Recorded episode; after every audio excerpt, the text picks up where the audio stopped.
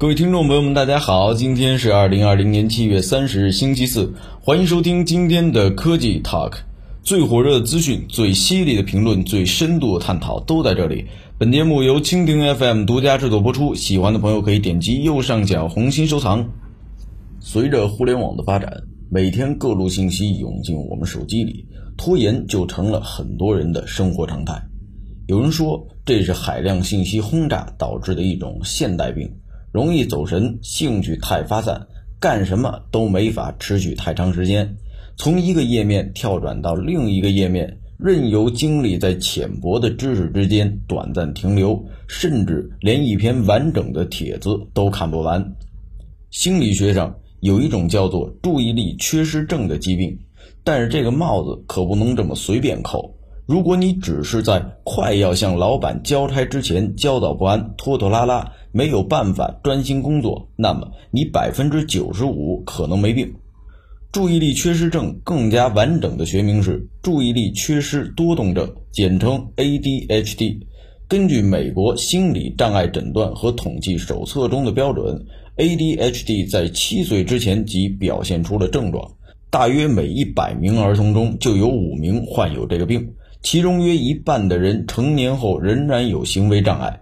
这些患病的儿童中有一些表现就是多动症，坐立不安、上蹿下跳，故意打闹同学，经常打断人家说话。但是除此之外，ADHD 也会出现在安静的孩子身上。他们虽然不捣乱，但是没办法专注地做好一件事儿，总是丢三落四，时常会走神。这样的孩子只占所有儿童数量的百分之五。比例呢，远不及怀疑自己注意力涣散的大人们，并不是每一个拖延症的大人都有一个多动症的童年。注意力缺陷发生在如此早期的人生阶段，是遗传因素在其中起最大的作用。事实上，有四分之三的 ADHD 病例来自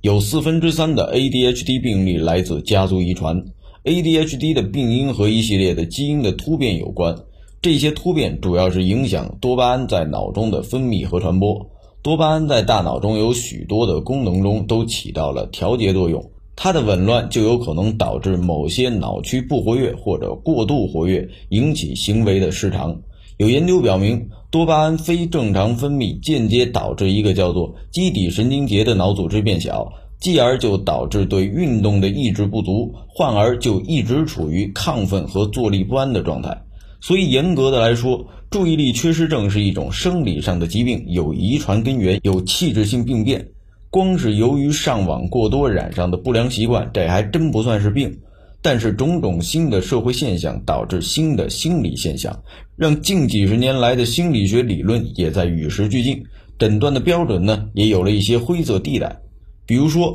当一个成年人在特定环境的影响下，行为发生了改变。举止同被严格诊断为 ADHD 患者十分相似，即使他没有家族病史，是否也应该考虑从疾病的角度加以治疗呢？要回答这个问题啊，也许得抛开器质性病变的思路，从大脑后天发展的机制中寻找答案。仔细回想一下，出现拖延和注意力涣散的情景，它往往来自于我们最宅的那段时间。宅的定义是。基本不出门，长时间采取坐卧姿态，睡眠不规律，以速食快餐或者垃圾食品果腹，处于对自己生活的不满或者难以面对工作和他人的焦虑中。这几条表面上是一些不好的生活习惯，可是对于人的身体来说，它其实是一场化学反应，准备好了充分的条件。先是褪黑素，由于长时间在室内光照不足，变得不受控制。它的分泌本来配合日夜的节律，晚上呢助人睡眠，白天遇见阳光就收敛。如果好几天不晒太阳，我们的身体里遗留的分泌过剩的褪黑素就会无精打采，就像是患上季节性忧郁症。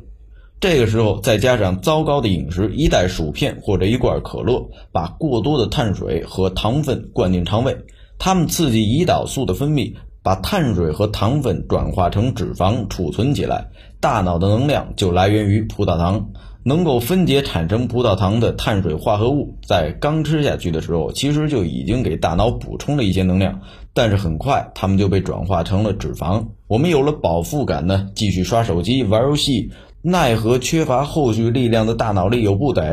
加上几天内褪黑素、多巴胺以及各种激素积累下来的失调，这一堆失控的化学反应把脑子搅得比屋子还乱，各种的疲惫、精神涣散、缺乏动力、心烦、焦虑的症状都来了。这样看来，如果御宅族的产生有生理因素的话，多半就是恶性循环的生活习惯导致的功能性失调。这个世界上有治 ADHD 的药。但是没有治理拖延症的药，激素的分泌失调是心理失衡的后果和催化剂，而不是症结所在。要把紊乱的生活重新调整回来，还是得先把这种紊乱的心理因素找着，调试回正常的轨迹。以上就是本期科技 Talk 的内容，我们下期见。